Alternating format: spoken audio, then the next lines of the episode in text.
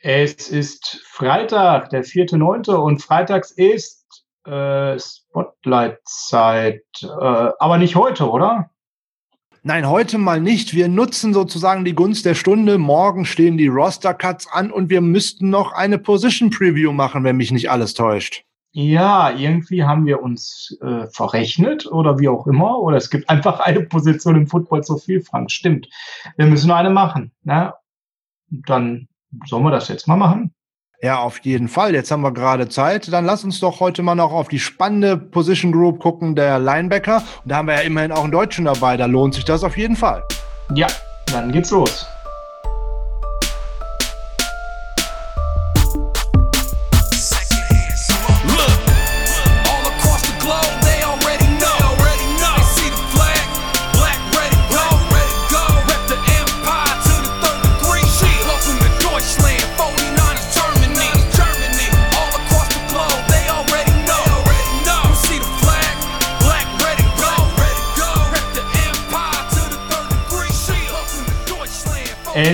Freitag, der 4.9.2020 und freitags ist Niners Huddle Zeit. Normalerweise Niners Huddle Spotlight.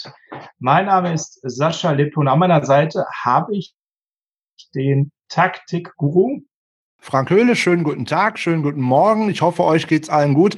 Heute geht's mal nicht um Taktik, zumindest nicht im engeren Sinne wie sonst, sondern wir schauen mal auf die Position Group der Linebacker. Weil morgen könnte uns davon der ein oder andere verlassen und wir drücken insbesondere Marken Zotscher doch ganz fest die Daumen, dass er wieder unser 53er Roster schafft. Wir vertrösten euch mit dem Spotlight mal auf die kommende Woche. Uns war es wichtig, dass wir auch noch diese Position Group noch euch noch mal ein bisschen näher bringen. Und da ist auch das ein oder andere gerade im Fluss. Deswegen wollen wir das auf jeden Fall nicht unter den Tisch fallen lassen. Oder Sascha? Ganz genau. Also diese Woche eigentlich sogar der besondere Luxus für euch zwei Folgen Niners Huddle standardmäßig, wobei die Folge heute vielleicht eher so äh, keine zwei Stunden geht, sondern wir wollen sie ein bisschen knapp halten, denn wir haben natürlich auch Verständnis dafür, dass nicht jeder von euch vier Stunden in der Woche Zeit hat, Podcasts zu hören. Ähm, obwohl ihr natürlich alle unseren Podcasts an Stelle eins seht, das ist ja außer Frage. Und ähm, deswegen wollen wir uns ein bisschen knackiger halten, zumal die Gruppe, die wir heute besprechen, die Linebacker jetzt auch nicht ganz so viel hergeben wie so manche andere Position Previews. Ähm, deswegen lasst uns knackig starten und diese Woche sogar mal ohne News, denn es gibt diese Woche tatsächlich nur News, die an der Stelle äh, sich mit Raster Moves beschäftigen. Ob das jetzt Cuts sind, Verletzungen, Leute, die neu kommen. Und da haben wir gesagt, das machen wir am Montag, denn am Montag gibt's unsere Sonderausgabe des Niners Huddle zum 53er. Dort werden wir dann nämlich besprechen, wer hat es geschafft in den 53er, wer hat es nicht geschafft, wer wurde gecuttet, wer geht vielleicht in die Practice Squad, wo sind die Überraschungen, wo sind die erwarteten Moves. Wir werden uns beide natürlich selber fragenkräftig abfeiern, weil wir ganz oft hoffentlich recht gehabt haben, oder? Das wäre schön, ja, wir werden sehen. Insbesondere bei den Wide Receiver bin ich mir da nicht so sicher, ob ich da so richtig liege, aber wir gucken mal. ja, und dementsprechend freut euch auf Montag. Da gibt's Total Package sozusagen zum 53er. Wir werden dann aber auch natürlich, wenn es jemand geschafft hat, nochmal so ein bisschen auf die Dev schauen. Jetzt nicht in epischer Breite, aber zum Beispiel in Jerry McKinnon ist gerade jemand, der in der Dev Chart der Running Backs definitiv sich ein bisschen nach oben gearbeitet hat und eher nicht mehr an vier und fünf und schafft er den 53er und ist er fit unterwegs ist, das, was wir damals so im Kopf hatten, sondern der scheint fit zu sein.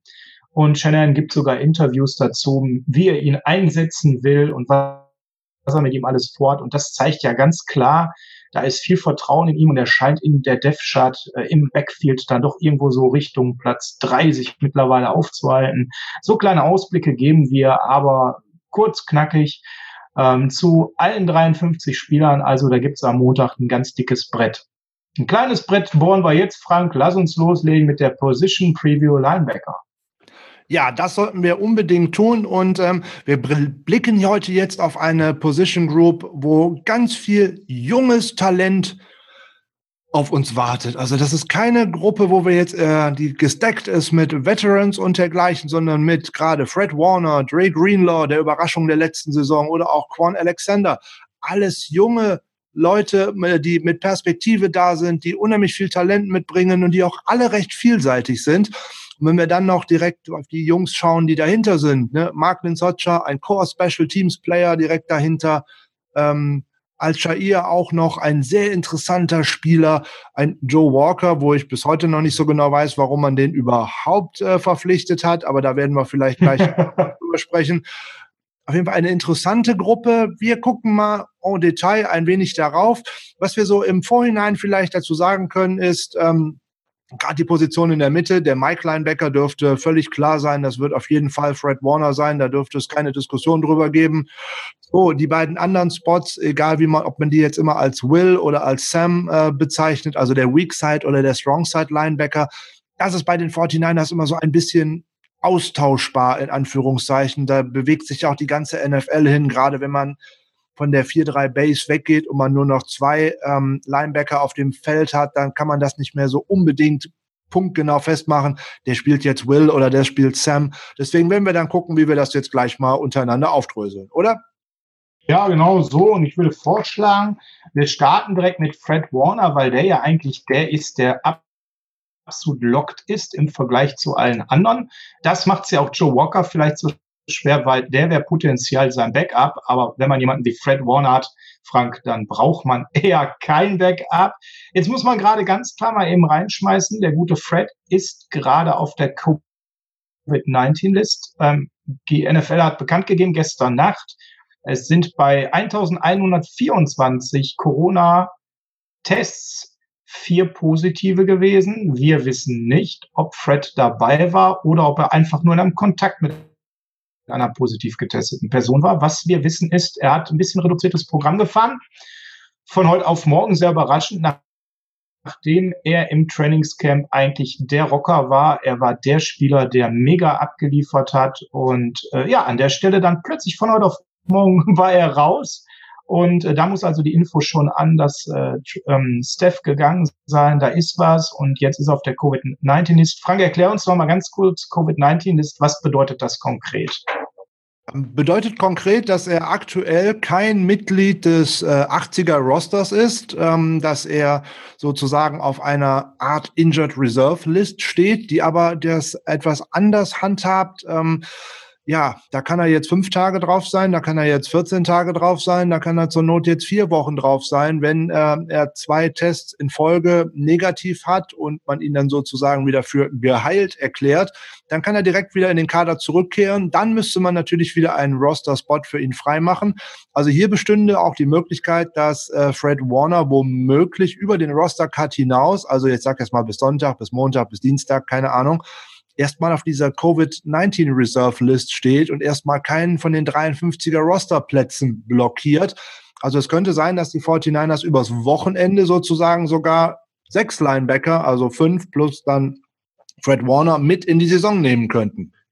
Ja, ganz genau. Und äh, das äh, hält uns aber trotzdem nicht davon ab, den als total eingeloggt zu sehen, weil das ist ja eine Sache, da wird er demnächst zwei negative Tests haben und dann fit sein. Wir hoffen, er ist nicht selbst erkrankt, weil er, wir erkennen gerade in anderen Sportarten, die erkrankten Athleten bringen danach nicht die Leistung, ähm, wie sie sie vorher gebracht hätten können, gerade in der NBA-Bubble zu sehen. Von daher drücken wir Fred die Daumen, dass er vielleicht maximal im Kontakt war mit einer erkrankten Person. Frank, jetzt erzähl uns mal ein bisschen was zu der letzten Saison von Fred Warner, die ja schon herausragend war. Ich hatte ihn persönlich im Fantasy, war mir eine große Freude. Ja, Fred Warner hat sich jetzt seit seinem Draft ähm, dritte Runde, 70. Position overall 2018, da ja auch schon ein bisschen unter dem Radar geflogen in dem ganzen Draft unheimlich stark entwickelt, wenn man davon ausgegangen ist. Man hat ihn sozusagen mehr oder weniger damals als ähm, Backup oder als Alternative zu äh, Ruben Foster ähm, noch gedraftet. Ja, dass man dann von Anfang an äh, ihn auf, auf dem Feld sehen würde, da hat mit Sicherheit niemand mit gerechnet. Ähm, vor allem, dass er dann auch so stacked auf dem Feld bleibt. Er war in allen Partien in seinen beiden Spielzeiten auf dem Feld. Er hat beinahe jeden Snap gespielt. Seine Snap-Anzahl in der letzten Saison lag bei 98, schlag mich tot Prozent. Also ich glaube, der hat mal drei, drei Snaps verpasst, weil das Spiel zu Ende war und dergleichen und er irgendein Backup mal drauf durfte. Unheimlich starke Leistungen mit einem kleinen Makel. Es sind ein paar Miss-Tackles zu viel in der letzten Saison gewesen. Da waren es mal 22 auf die Saison gesehen. Das hat ihm so seinen äh, Run Defensive Grade bei Pro Football Focus ein bisschen nach unten gedonnert. Aber was gerade für die heutige NFL viel, viel wichtiger ist, er ist ein absoluter Top Coverage Linebacker und das jetzt schon nach zwei Spielzeiten in der NFL. Man darf, man da kann seine Leistung in den letzten äh, beiden Spielzeiten gar nicht überbewerten aus einem ganz bestimmten Grund. Der ist vom College gekommen und der ist im Endeffekt direkt zum Chef der Defense gemacht worden. Er durfte die Plays callen, beziehungsweise er musste als Mike Linebacker die Plays callen. Er war direkt die Nummer eins. Er muss Coverage bleiben. Er muss äh, gucken, wo läuft der Run hin. Er muss seine Nebenleute dirigieren.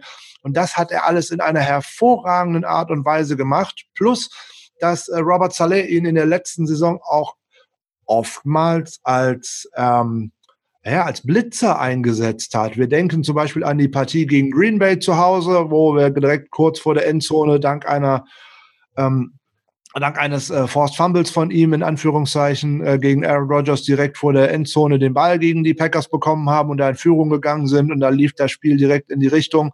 Also Fred Warner ist ein absoluter Lock und der ist auch nicht zu Unrecht in den ESPN Top 10, was Linebacker anbelangt. Und auch bei PFF ist er unter den 25 besten Linebackern. Ich meine auf Platz 11, wenn ich da jetzt nicht was Falsches erzählt habe. Genau, sie ranken ihn auf Platz 11.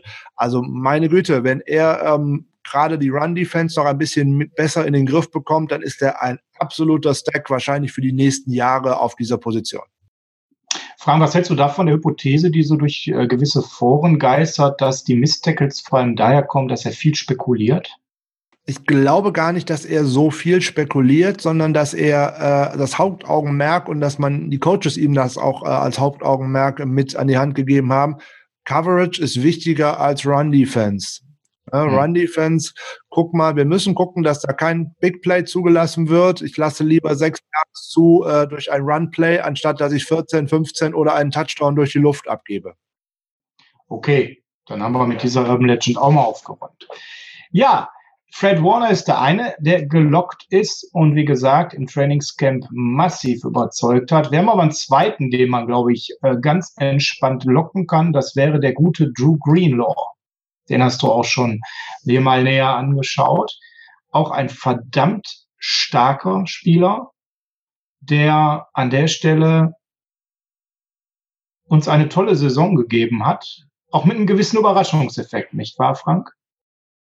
Ja, ohne Wenn und Aber, wenn ich an die letzte Saison denke und ich muss mir das Defensive Play des Jahres heraussuchen, dann ist es definitiv äh, der Goal Line Stand und der krasse Tackle von äh, Dre Greenlaw äh, direkt Millimeter vor der Goal-Line, äh, Sekunden vor Schluss gegen die Seahawks, womit wir den äh, First Seed und den Auswärtssieg äh, bei den Seahawks klar machen konnten.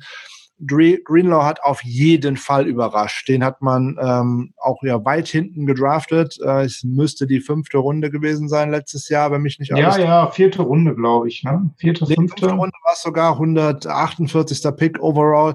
Und wow. der hat eine Saison abgeliefert, die kann man sich ja für einen Rookie, der so spät ähm, gedraftet wird, kaum anders erahnen. Man hat gedacht, der kommt vielleicht in den Special Teams zum Einsatz und hier und da vielleicht mal. Aber der hat letzte Saison schon im Training Camp den ein oder anderen Veteran outperformed, wie der Amerikaner so schön sagt. Und da kommt der zweite Linebacker an die Seite von Warner, der unheimlich gut in Coverage ist. Ähm, liegt er dabei Pro Football Focus mit einem Coverage Grade von 72,6, was für einen Linebacker schon sehr, sehr gut ist auf dem 15. Platz von 76 qualifizierten Linebackern. Qualifiziert bedeutet in dem Rahmen immer, dass sie eine bestimmte Anzahl von Snaps gespielt haben. Ähm, und das ist gerade für einen Rookie hervorragend. Das kann man gar nicht anders sagen. Und er ist auch wirklich sehr vielseitig. Er kann jetzt nicht nur Sam spielen oder halt Will. Zur Not kann der auch in die, mal Warner in der Mitte vertreten. Ist jetzt vielleicht nicht der aggressive Blitzer, wie wir das mit Warner schon mal gesehen haben, aber er ist sehr gut in Coverage, hat eine gute Übersicht und vor allem nimmt er gute Winkel ähm, für seine Tackles. Er hat jetzt sage und schreibe für einen Rookie, das ist unfassbar, der hat nur vier Missed Tackles in der ganzen Saison. Also da kann man auch nur wieder einen dicken Haken dran machen und einen Riesenlob ja, an ja. das Scouting Department.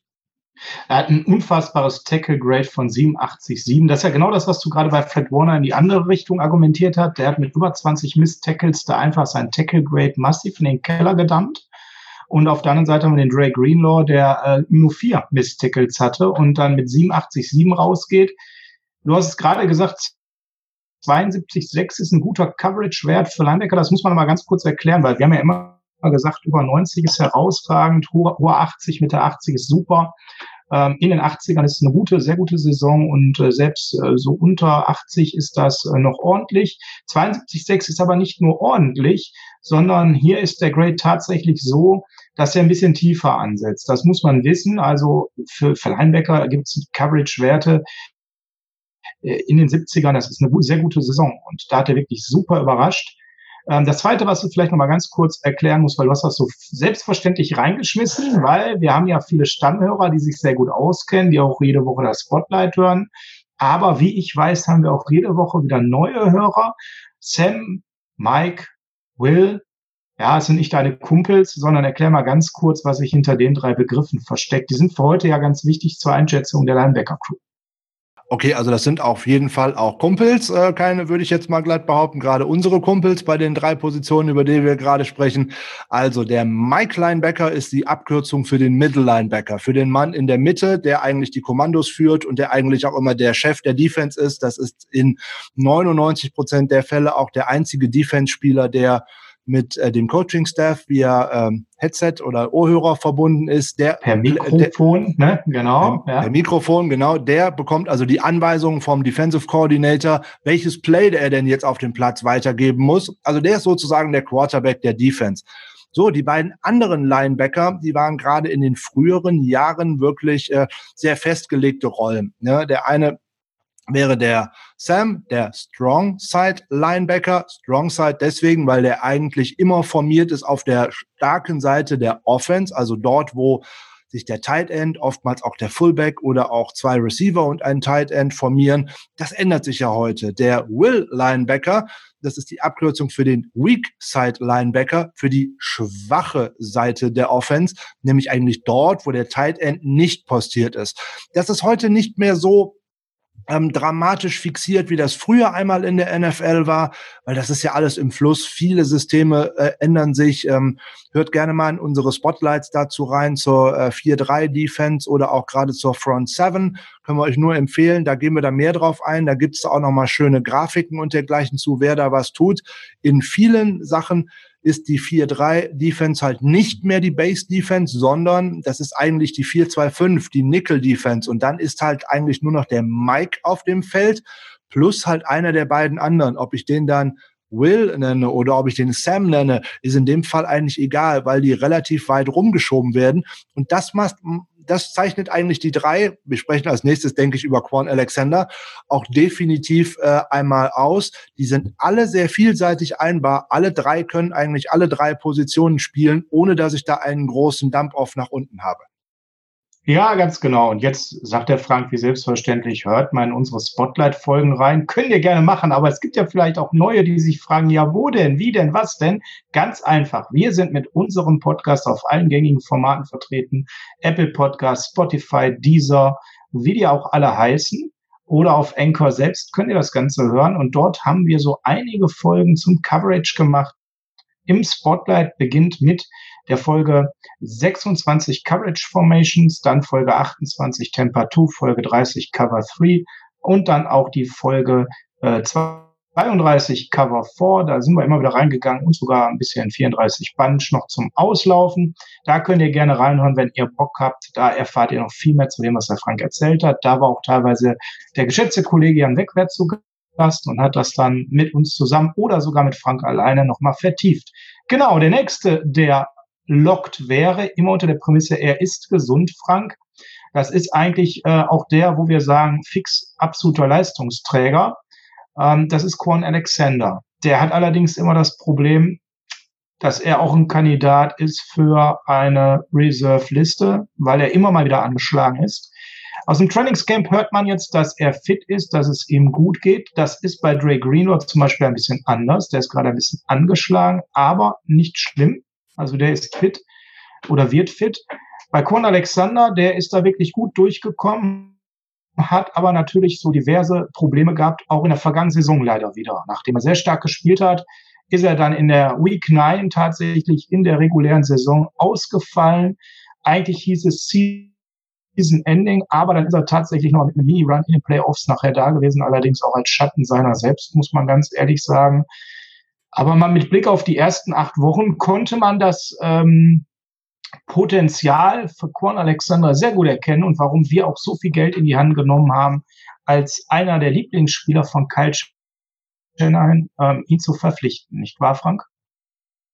Ja, man konnte ganz schnell erkennen, ähm, welchen Wert ein Quan Alexander für die Defense der San Francisco 49ers hat. Im Jahr zuvor, also die 2018er Saison und die 2017er noch viel schlimmer, fehlte es den 49ers vor allem an einem in der Defense. Also nicht nur Edge Rush, sondern vor allem an Playmakern. Spieler, die auch tatsächlich mal in der Lage sind, mal ein Forced Fumble, eine Interception, einen Ballverlust, also ein Turnover zu forcieren. Und ähm, Quan Alexander kann das alles. Der bringt mit Einsatz, der bringt mit Leadership, der bringt mit, äh, wie gesagt, unbedingten Einsatzwillen und dabei schont er auch seinen eigenen Körper nicht. Und das wird ihm hier und da auch mal zum Verhängnis. So, er ist zu uns gekommen. Ähm, da hat er sich bei Tampa Bay vorher in der Saison das Kreuzband gerissen und ist zum ersten Spieltag dann fit geworden. Im ersten Spieltag gegen Tampa Bay da oder bei Tampa Bay war er ein wenig übermotiviert, um es mal vorsichtig zu formulieren, und ist da auch ejected worden, weil er da ein wenig arg ähm, mit Körpereinsatz zugange gekommen ist. Dafür hat dann Mark Socha äh, sehr gut übernommen in der zweiten Halbzeit, hat da auch eine Interception gefangen. Also das war ein sehr schönes Spiel für Mark.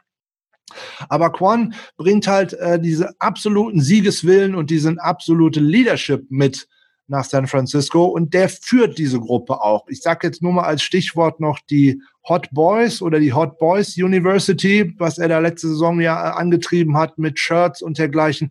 Diese Mentalität, das ist das, was dieser, diesen Spieler auszeichnet.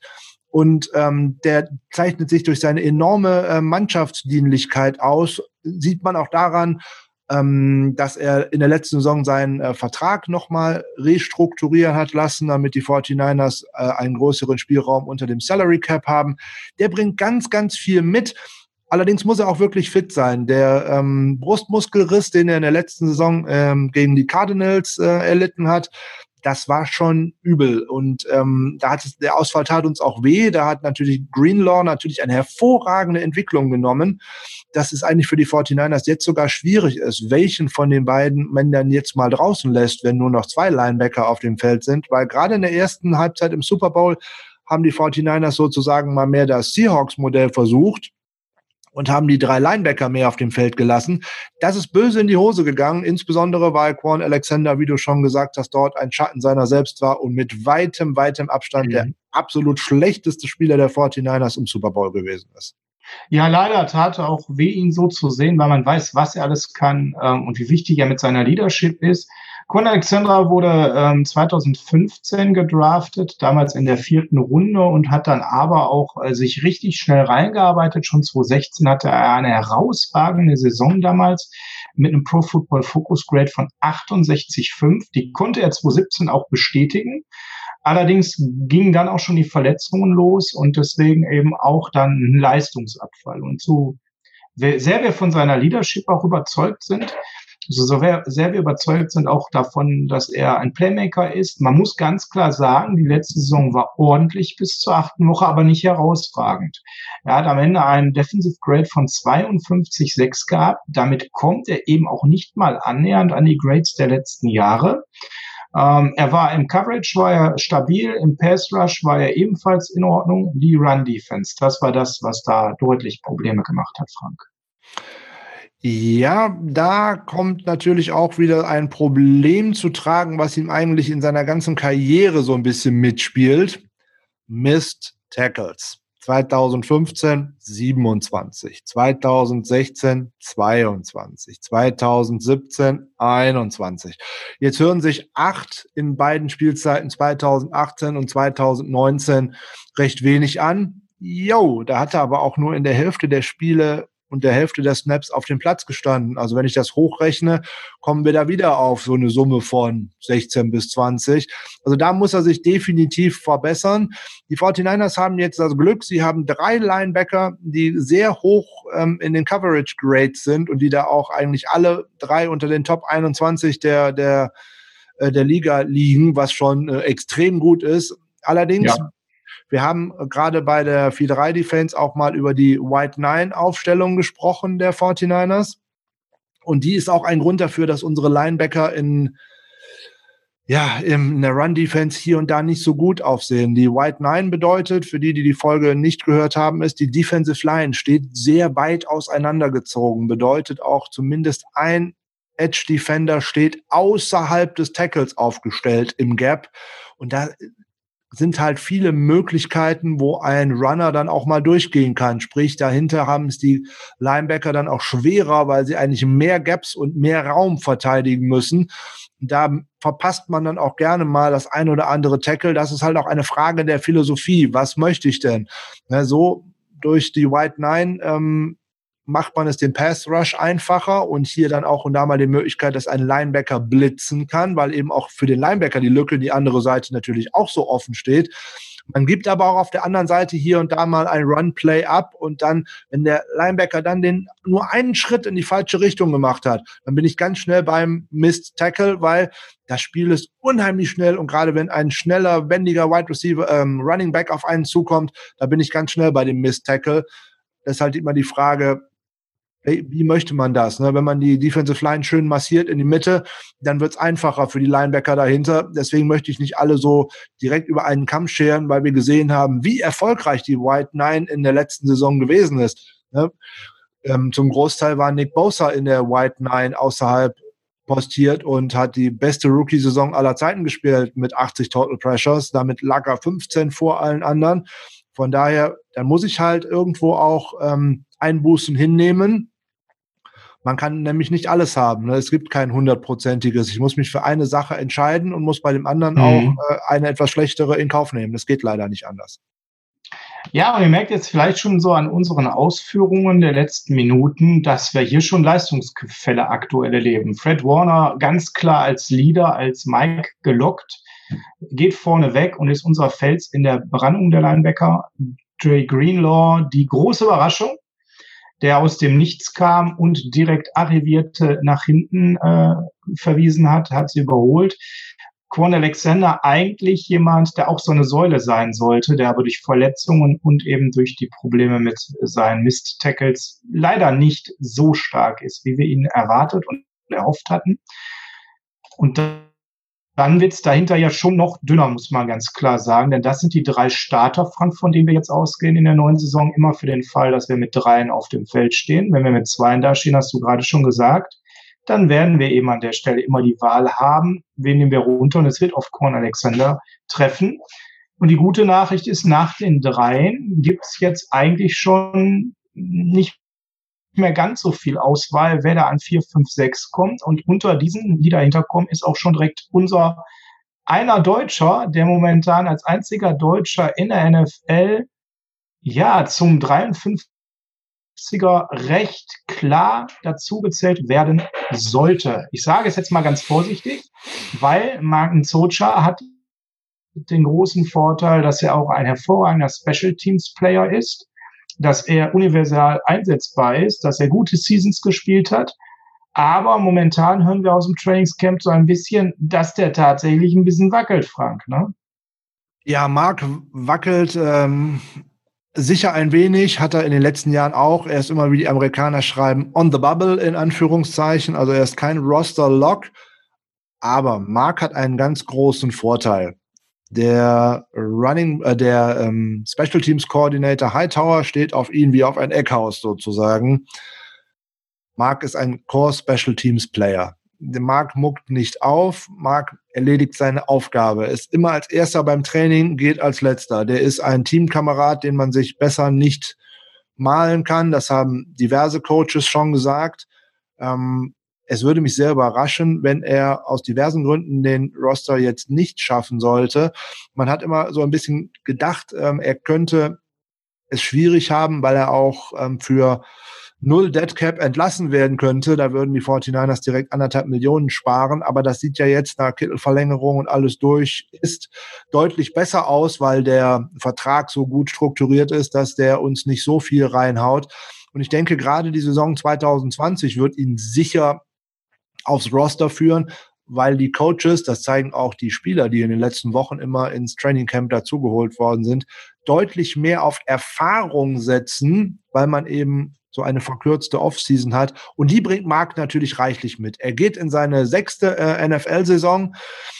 Bei ihm macht es nicht so viel Sinn, jetzt auf ähm, Defense Grades, Run Defense Grade, Coverage Grades und sowas zu gucken. Dafür ist die Sample Size also gerade in der letzten Saison einfach viel zu gering, weil da war er halt immer nur mal als Backup und mhm. wenn das Spiel schon entschieden war auf dem Feld.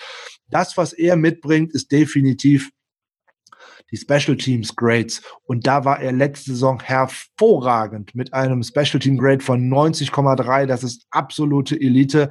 Je nachdem, welche Plattform man sich jetzt anschaut, liegt er da mit sieben, auf anderen Plattformen mit neun Special Team Tackles. Auch absolut ganz weit vorne in der NFL, weil er da auch ein sicherer Tackler ist und der da auch ein, ein gutes Gespür hat, wo er da auch äh, Running Lanes und dergleichen zumachen muss da wird man ihm nichts ankreiden. Da ist er ein sicherer Lock und da ist halt die Frage, kann, ähm, möchten die 49ers ähm, das verlieren? Da man ja vielleicht sogar auch einen Raheem Mostert äh, schon aus diesem Team verliert, wenn er in der Running Back Chart weiter nach oben droppt. Möchte man dazu viele Veränderungen vornehmen und konnte ein anderer Spieler im Training Camp ihn outplayen und das ist im Endeffekt eigentlich der direkte Konkurrent äh, Joe Walker, zu dem wir gleich kommen mein bevorzugtes Szenario, was ich jetzt gerade denke, ist, weil ähm, Warner auf der Covid-19-List ist, sowohl ein Socha als auch Walker werden den 53er schaffen. Und dann wird in der nächsten Woche, sobald Warner aktiviert werden kann, einer von den beiden gehen müssen. Und ich drücke Mark ganz fest die Daumen und bin auch davon überzeugt, dass er nicht derjenige sein wird, der gehen muss. Ja, um das jetzt mal ein bisschen besser ähm, rüberzubringen, all unseren Hörern. Es gibt ja nur eine begrenzte Anzahl an Linebacker, die eben auf den 53er kommen. Frank, erfahrungsgemäß, wie viele sind das? Ja, das ist ähm, schwer zu prognostizieren. Meine prognostizierte Zahl wäre fünf. Ja, da gehe ich voll mit an der Stelle fünf. Und wenn, wenn wir jetzt sagen, Warner, Alexander und Greenlaw sind locked. Das heißt, ja. wir hätten noch zwei Plätze dahinter. Ja. Jetzt hast du gesagt, Walker oder Socha äh, ist dann so der potenziell fünfte. Das heißt, wir reden nicht über äh, Cameron Malvo und wir reden auch nicht über Demetrius äh, Flanagan Fowles, Vielleicht. sondern du siehst wahrscheinlich noch, was ist mit Aziz Al-Shair? Ist der derjenige, dem du bessere Chancen dann ausrechnest? Im Normalfall ja. Du hast jetzt gerade schon äh, Demetrius Flanagan Fowles angesprochen. Der Mann ist ein absoluter Riser auf der Depth Chart, wenn man jetzt den Analysten mal traut, die das so ähm, in den diversen amerikanischen Print- und Online-Medien so schön kommentieren.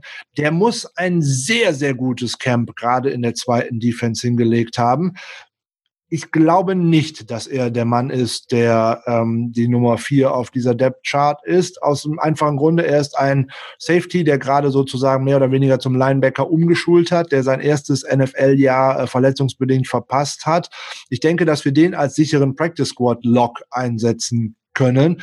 Ich ja, denke, ich mhm. denke, die Nummer drei, äh, Nummer vier und äh, der sozusagen der erste Backup eigentlich auch für alle Positionen wird. Äh, das Tackle-Monster äh, Aziz Al-Shair sein. Ähm. ja, ein, ein undrafted Player aus dem Jahr 2019, das muss man auch mal sagen. Also einer, der es geschafft hat, sich von ganz unten hoch zu malochen und der in der letzten Saison immerhin äh, dabei schon deutlich auf sich aufmerksam machen konnte. Er hat was die Anzahl der Snaps angeht, ähm, einen großen Vorteil, wenn man sich das mal anschaut, der ist wirklich universell einsetzbar. Das heißt, der hat als Slot Corner gespielt, der hat als D-Liner gespielt, in der Box, auf verschiedensten Plätzen. Und wenn du da nochmal so nett bist, ähm, einmal nochmal die Snap-Übersicht äh, aufmachst, eine Seite zuvor. Ja, Dankeschön. Ähm, ähm, was eben auch der Fall dabei ist, er ist eben ähm, ja in verschiedensten ähm, Special Teams auch unterwegs gewesen, sei es Kick Coverage, sei es Punt Coverage. Auch da ist er unterwegs als Field Goal Blocker.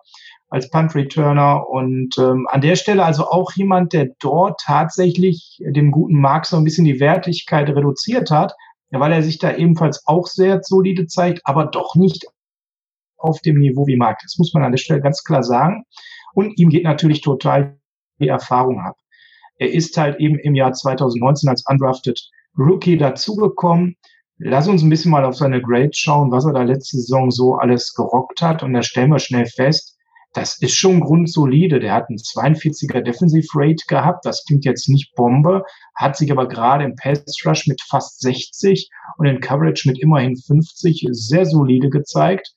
Also wirklich etwas, worauf man aufpassen kann, aufbauen kann. Da haben wir tatsächlich undrafted ein Fundstück gemacht.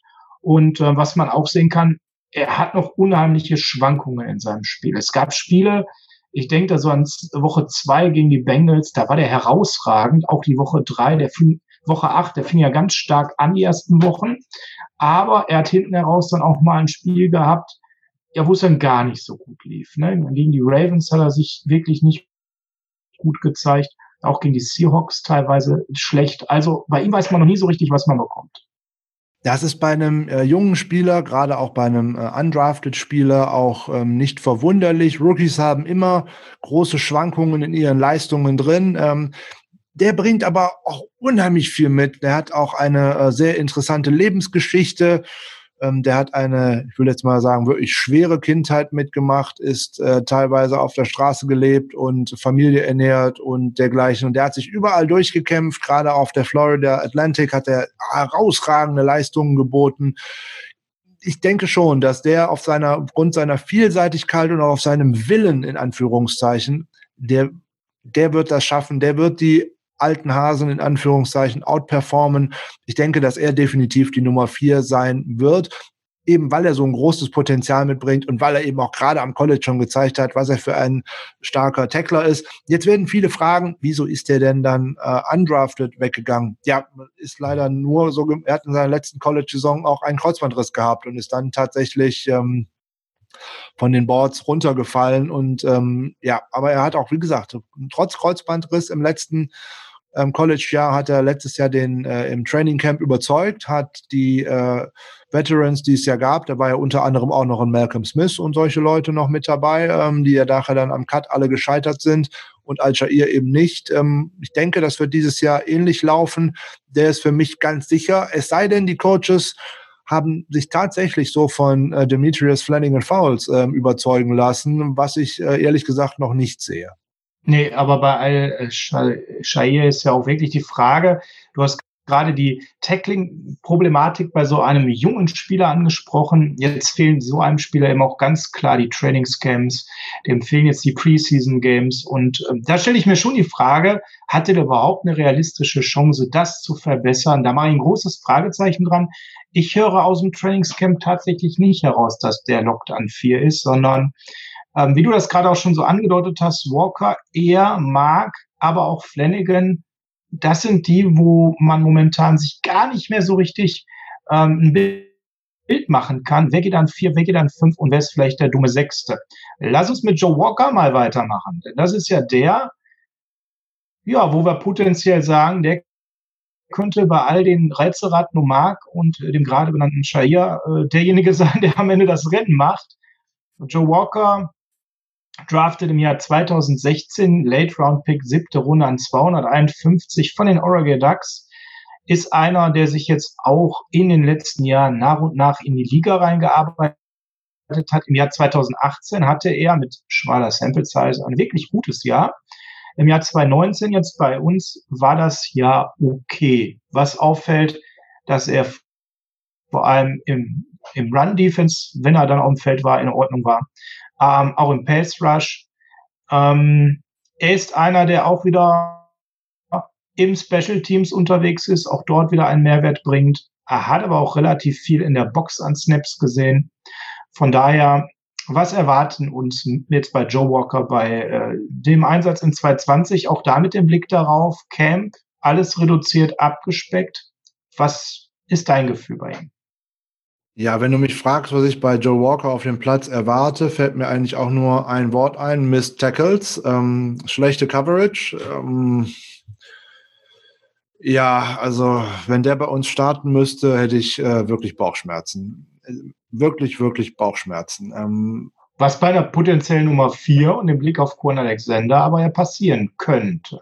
Ähm, so sieht's aus. Also der hat in der letzten Saison äh, in Coverage ein Passer-Rating von 111,8 zugelassen. Das ist schon Total. jeder Quarterback, der die Nummer ähm, am Ende der Saison mal tatsächlich hätte, der wäre verdammt glücklich. Ähm, der hat 10,7 Yards pro Reception zugelassen gegen ihn. Uiuiui, also immer ein First Down sozusagen, wenn in seine Richtung geworfen wird. Ähm, er ist im Pass Rush absolut nicht zu gebrauchen. Drei Total Pressures, brauche ich nicht, tut mir leid, ähm, habe ich kein Verständnis für. Ähm, ich, ich sehe in dem Mann schlichtweg und ergreifend nichts, aber auch gar nichts. Ich habe diese Verpflichtung vom ersten Moment an nicht verstanden. Er hat gegenüber Mark in den Socha einen einzigen kleinen Vorteil. Er hat in der letzten Saison in 537 Defensive Snaps auf dem Feld gestanden. Gut, ob das jetzt ähm, eine Auszeichnung ist, letzte Saison in der maroden Cardinals Defense auf dem Feld gestanden zu haben, bin ich mir nicht so sicher. Äh, insbesondere, weil man, weil man ja. halt weil man halt sehen konnte, dass er auch äh, gerade im Passspiel Angriffsziel Nummer eins gewesen ist und das natürlich auch immer mit überragendem Erfolg für den Gegner. So, und wenn ich auf die Grades davor in den Jahren gucke, ja, gut, in, den ja. in, in, den, beiden Jahren davor hat er im Endeffekt weniger gespielt äh, als Marklin Socher. Ne, 2018 für die Cardinals einen defensiven Snap. Hm, Glückwunsch davor für die Philadelphia Eagles in einer Saison 2017, wo die auf Linebacker ein ähnliches ähm, Verletzungsproblem hatten wie letzte Saison auf Wide Receiver, hat er dann tatsächlich 97 Snaps gesehen. Wow. Jetzt auch nicht so dramatisch viel. Und auch wenn ich da dann wieder auf daran gucke, auch damals hat er in den 97 Snaps, die er da auf dem Feld hat, ein Passer-Rating von 101,5 zugelassen. Uff, also da atme ich mal kräftig durch. Also ich höre eigentlich heraus, dass, dass das für dich ein Cut-Kandidat ist. Wenn ich dann noch auf die Special Teams Grades schaue, weil das ist ja das, was gerade die Backup-Linebacker definitiv spielen müssen, dann sehe ich da gerade bei einer größeren Anzahl an Snaps äh, als Mark äh, nur fünf Tackles in den Special Team Grades und ich sehe eigentlich auch nur durchschnittliche Bewertungen und auch immer nur ein Grade von 71. Da lag Mark 20 höher. Also auch wenn ich die Brille des Deutschen hier mal abnehme und ähm, ich wäre furchtbar überrascht und eigentlich auch enttäuscht von unserem Team, wenn man nur weil er Amerikaner ist, Joe Walker auf das 53er Roster nimmt und dafür Mark einen solcher cutten würde. Äh, gehaltsmäßig würde sich ungefähr das gleiche tun, was die 49ers einsparen würde. Walker liegt da auch ungefähr so bei anderthalb Millionen, wie mal Daumen mit ein bisschen Dead Cap. Ähm, ich sehe den Mann überhaupt nicht. Ich habe äh, viel über Training Camp auch die Linebacker-Gruppe verfolgt, eben aus äh, Interesse an Mark keine Frage, äh, weil sonst ist die Gruppe tatsächlich nicht spannend, weil die Starter ja feststehen. Äh, ich habe weder etwas Schlechtes noch etwas Gutes über Joe Walker gelesen. Und dann frage ich mich immer, wenn ich mir Training Camp Notizen anschaue und ich sehe an keinem Tag irgendwelche positiven Nachrichten, ähm, wie will der Mann einen überzeugen, dass er auf so ein Roster gehört? Ähm, es tut mir leid, ich sehe den als absoluten Cut-Kandidaten und die einzige Möglichkeit, dass der Sonntagmorgen noch auf dem 53er Roster der 49ers ist, ist, weil Fred Warner auf der Covid-19-List steht. Und dann ist er aber definitiv ähm, der Kandidat für mich, der vor dem Spiel gegen die Cardinals oder sobald Warner halt wieder aktiviert werden kann, äh, seinen Hut nehmen muss. Er könnte natürlich allerdings auf der Practice Squad äh, landen, weil da dürfen ja ähm, die Saison tatsächlich sechs Spieler drauf, die mehr als die drei ähm, Accrued Seasons, also die vollzähligen Saisons, die gezählt werden, ähm, die da für diese Agility für die Liste zählen haben könnte. Das wäre dann auch für Walker eine Möglichkeit. Ähm, wie gesagt, ich wäre sagenhaft enttäuscht, wenn Walker vor einem Magnet Socha oder auch einem Aziz Shair, wenn der davor äh, auf dem Roster bleiben würde. Kommen wir noch mal zu dem Riser äh, im Trainingscamp. Demetrius Flanagan Fowles als ähm, Abschluss. Den Cameron Malvo können wir von meiner Seite gerne sparen, weil da gibt es nicht viel zu berichten. Und Joey Alfieri bitte direkt auch. Ja, ja, den habe ich schon gar nicht mehr gedacht, weil der so wenig berichtenswert ist. Aber er wäre ja einer, der Joe Walker vielleicht potenziell überholt. Wie du schon gerade sagtest, jemand, der völlig überraschend da abgeht nach vorne. Ein undrafted Free Agent von der University of Arizona, ähm, wo er sehr gute Zahlen hatte, aber nicht eben als Linebacker, sondern auf einer ganz anderen Position zu Hause war, nämlich im Backfield. Und wir sind jetzt auf die stramme Idee gekommen, diesen jungen Mann umzulernen. Er kommt aus unserer Practice Squad, wo er gelandet war, hatte dort eben dann auch Probleme, die ähm, aus Verletzungen resultierten, weswegen er dann auf Injured Reserved im Dezember ging. Ja, was kannst du zu ihm erzählen, außer die guten Nachrichten im Trainingscamp mit der Reserve-Defense, die ihn so ein bisschen mehr in den Fokus der Leute gebracht haben? Eben genau das Gegenteil von Joe Walker, von dem man so gar nichts hört. Von ihm hört man ja wirklich fast jeden Tag was Positives. Ja, wie du schon richtig gesagt hast, uh, undrafted Free Agent von der University of Arizona. Äh, 50 Spiele gemacht uh, mit 36 Starts, das ist schon enorm. Ja. 253 Tackles, einige Tackle for Loss, äh, sechs Interceptions, das können viele Cornerbacks heutzutage schon kaum mehr vorweisen. Äh, dazu noch 22 abgewehrte Pässe, drei Forced Fumbles, in, alles in 2018 wohlgemerkt. Ja, der bringt was mit. Der bringt Spielintelligenz mit. Ne? Jetzt kann ich sagen, okay, der hat 2019 nicht einen Snap gespielt. Oh, gut. Ja, gut, aber, aber ist halt so passiert halt. So, der Gute bringt für mich eine gute Spielintelligenz mit. So, und das ist das, was ich in der heutigen NFL auch brauche. Ich brauche keinen blinden Hitter mehr, der mir nur irgendwo vor die Mauer rennt, weil ne, die Mauer bewegt sich viel zu schnell, als dass man da immer gegenlaufen könnte. Die ist nämlich dann meistens gar nicht mehr da, wenn man da irgendwo blind reinhaut. Und man sucht immer wieder Playmaker. Ne? Die Defense wird in den nächsten Jahren sich höchstwahrscheinlich weiter immer in diese Richtung entwickeln dass man gar nicht mehr so die dominante Defense braucht, sondern man braucht die Defense, die, ähm, naja, die Turnover kreiert. Und da hat der Mann so einiges zu bieten, denke ich. Und äh, wenn man ihn deswegen umgeschult hat, ne, man hat oft Strong Safety gespielt und der Weg vom Strong Safety zu einem Linebacker ist jetzt nicht so weit für die NFL.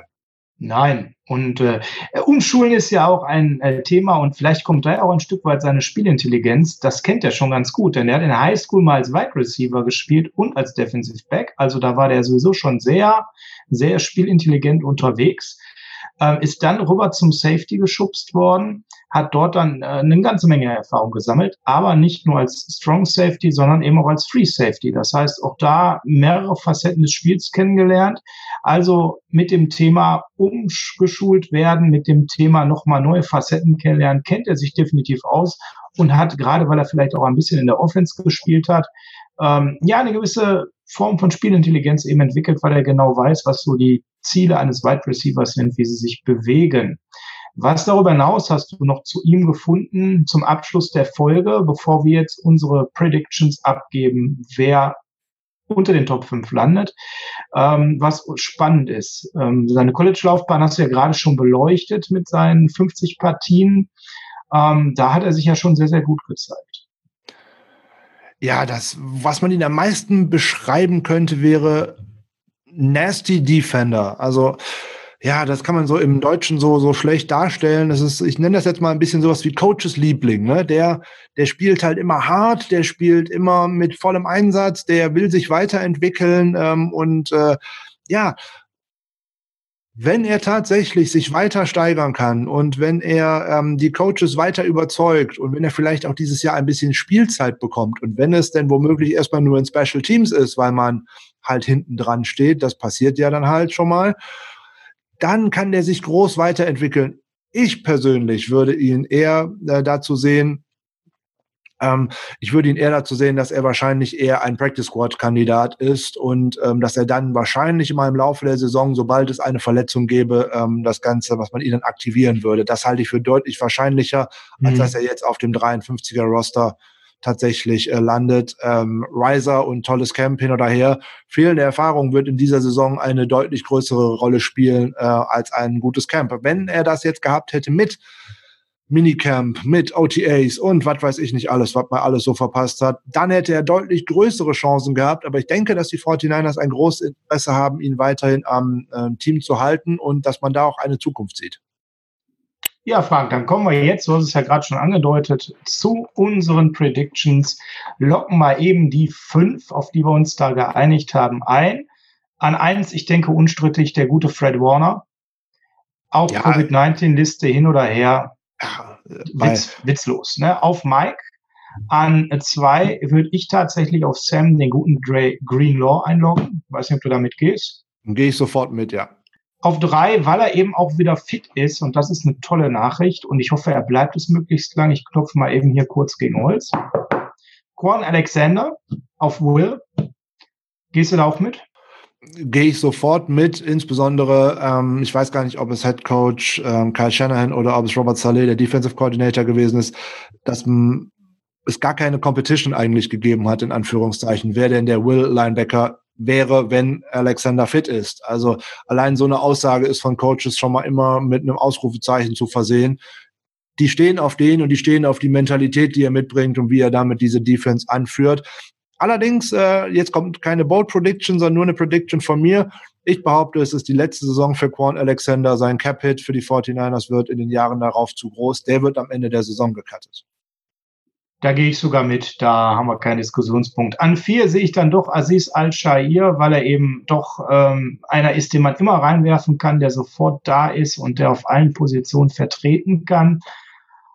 Und dann habe ich jetzt vielleicht auch die deutsche Brille auf und sehe an fünf unseren guten Mark, ähm, eben wegen seinem Value im Special Team, weil er eben auch ein Locker-Room-Guy ist, weil er ein super Attitude hat, weil er jederzeit reingeschmissen werden kann würde bedeuten, Demetrius Flanagan Fouls, da sind wir uns auch einig, geht auf die Practice Squad.